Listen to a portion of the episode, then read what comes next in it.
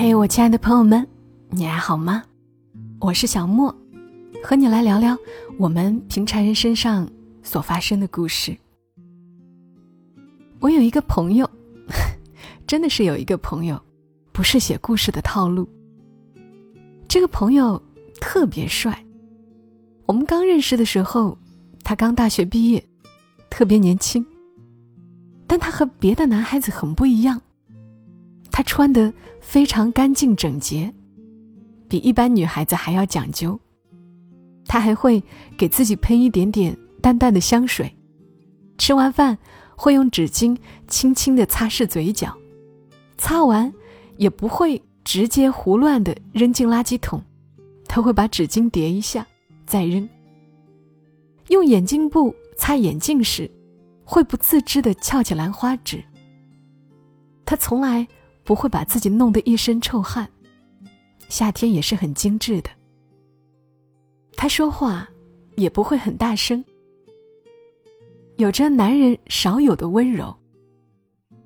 我很喜欢他的，美好的人和事是会让人有好心情的，但他周围的其他男人们会笑他，会怀疑他的取向问题。我不知道他有没有就此烦恼过。但还是能够感觉到，别人取笑他时，他是尴尬的。好在，他有强大的内心。这么多年过去，他依旧帅气干净，有幸福的家庭，可爱的孩子，过得很幸福。想起我的这个朋友，是因为我有看到一篇很好的文章，想要分享给大家。我希望温柔细腻。不只是女孩的特质，男孩也可以温柔敏感、勇猛健硕，同样也可以在女孩身上看到。比同性显得特别一点点的人群，也能够过得很幸福。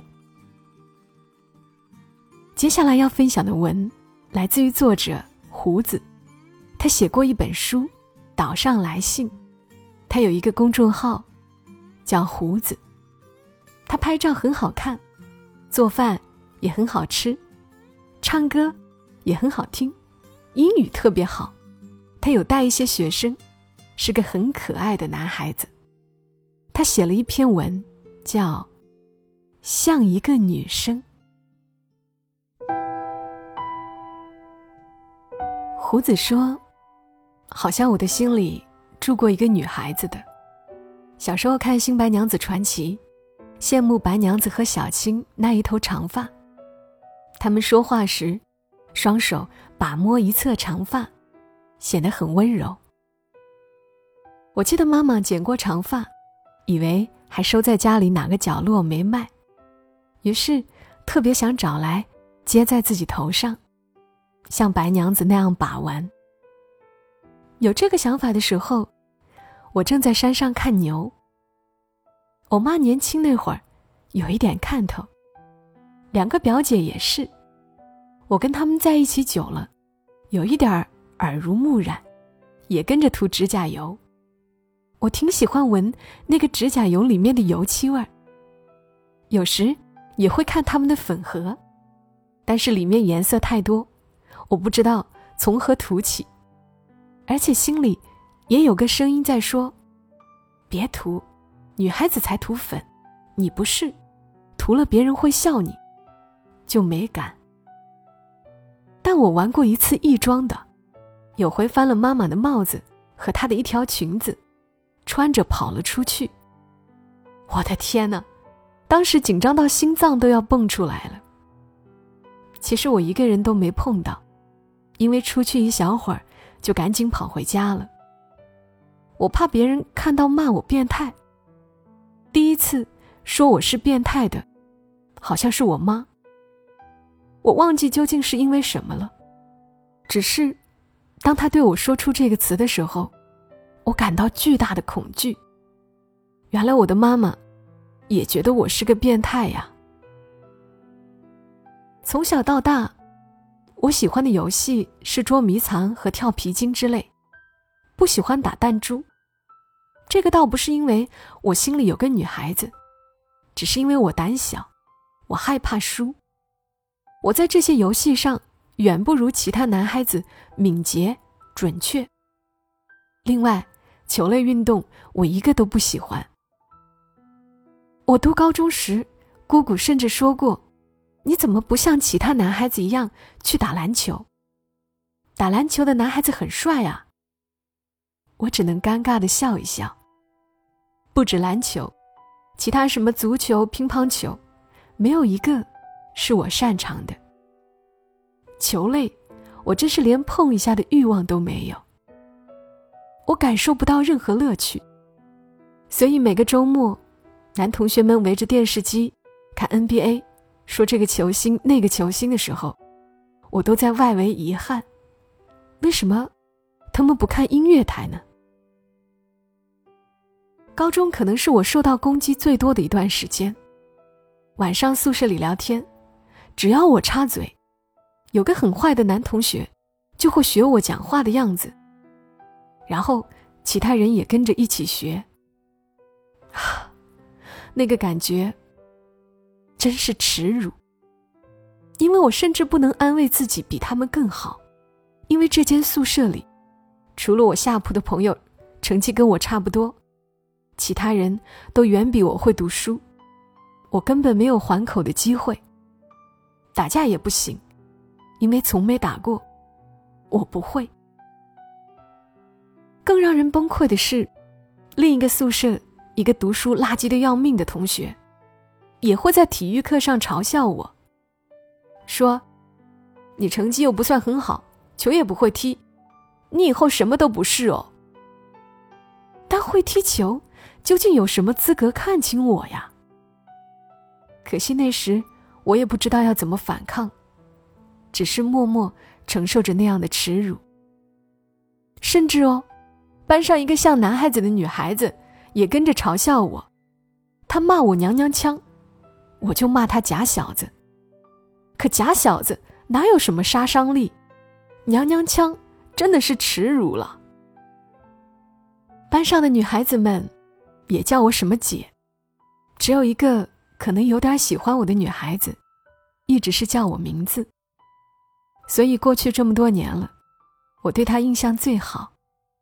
我现在还能回忆她喊我名字的情形，是很温暖的。我觉得她帮我保留了一点尊严。直到上大学，没有人再觉得我像个女孩子。可能也有，但是大家不会再说出来了吧？我好像就自然而然变成了一个在大家眼里看上去正常的男生。我也再没有穿过女孩子的衣服。小时候那次异装经历，可能只是我一个人在家太寂寞了。我希望有人注意到我，会被我逗笑，会跟我说下话。到了社会上，我因为不会喝酒，被人教育过。这个可能是我像女孩子的一个延伸。人们对男孩子的期待太片面而无知了。后来我选择去做寂寞的工作，遇到的人都还挺好，没有人因为我像女孩子而排斥我，甚至没人提起这个事，我都忘记我的心里有个女孩子的了。不过现在每次接到快递电话，大家都叫我美女。我现在已经有了足够的自信，来处理这种性别上的误解。只是有一点好奇，我的声音是真的温柔到像一个美女那样的地步吗？会突然写这个，是因为班上有一个男孩子，我不知道为什么他的同学觉得他像女孩子，在我看来。他只是再平常不过的男孩子。今天课间休息时，我听见几个孩子一起在嘲笑他像女孩，听得我火就冒上来了。一出去，看见他们几个人正得意忘形聚在一起。这个可怜的小男孩，不知所措的站在外面，听着他们的指责。我问：“为什么要说他像女孩子？”你们这样会伤害到他呀，清楚吗？然后我跟小男孩说：“没事儿的，他们不应该这样说你。真的，一个人不应该因为长得像女孩子，或者性格像女孩子，就要遭受被人嘲笑的耻辱。那些嘲笑他的孩子，并不坏的，他们都是很好的小孩儿。”但可能是我们的教育给了他们一种狭隘的认知，认为男孩子就一定要阳刚，女孩子就一定要温柔。不是的，男孩子也可以温柔细腻，女孩子也可以大胆耿直。这些性格上的优点和缺点和性别不是非黑即白的关系。当然，我也只敢在自己的公众号上表一下态，现实里。我没那个耐心和人交流，有时听家长们聊天说，我要送我儿子去学一下武术，我感觉他太秀气了。这种话时，我只感到窒息和崩溃。你的孩子的性格和特质，是你要去学会接受的部分呢。如果你都不能面对他与主流意见的不同，他又怎么有勇气？去做一个堂堂正正的人。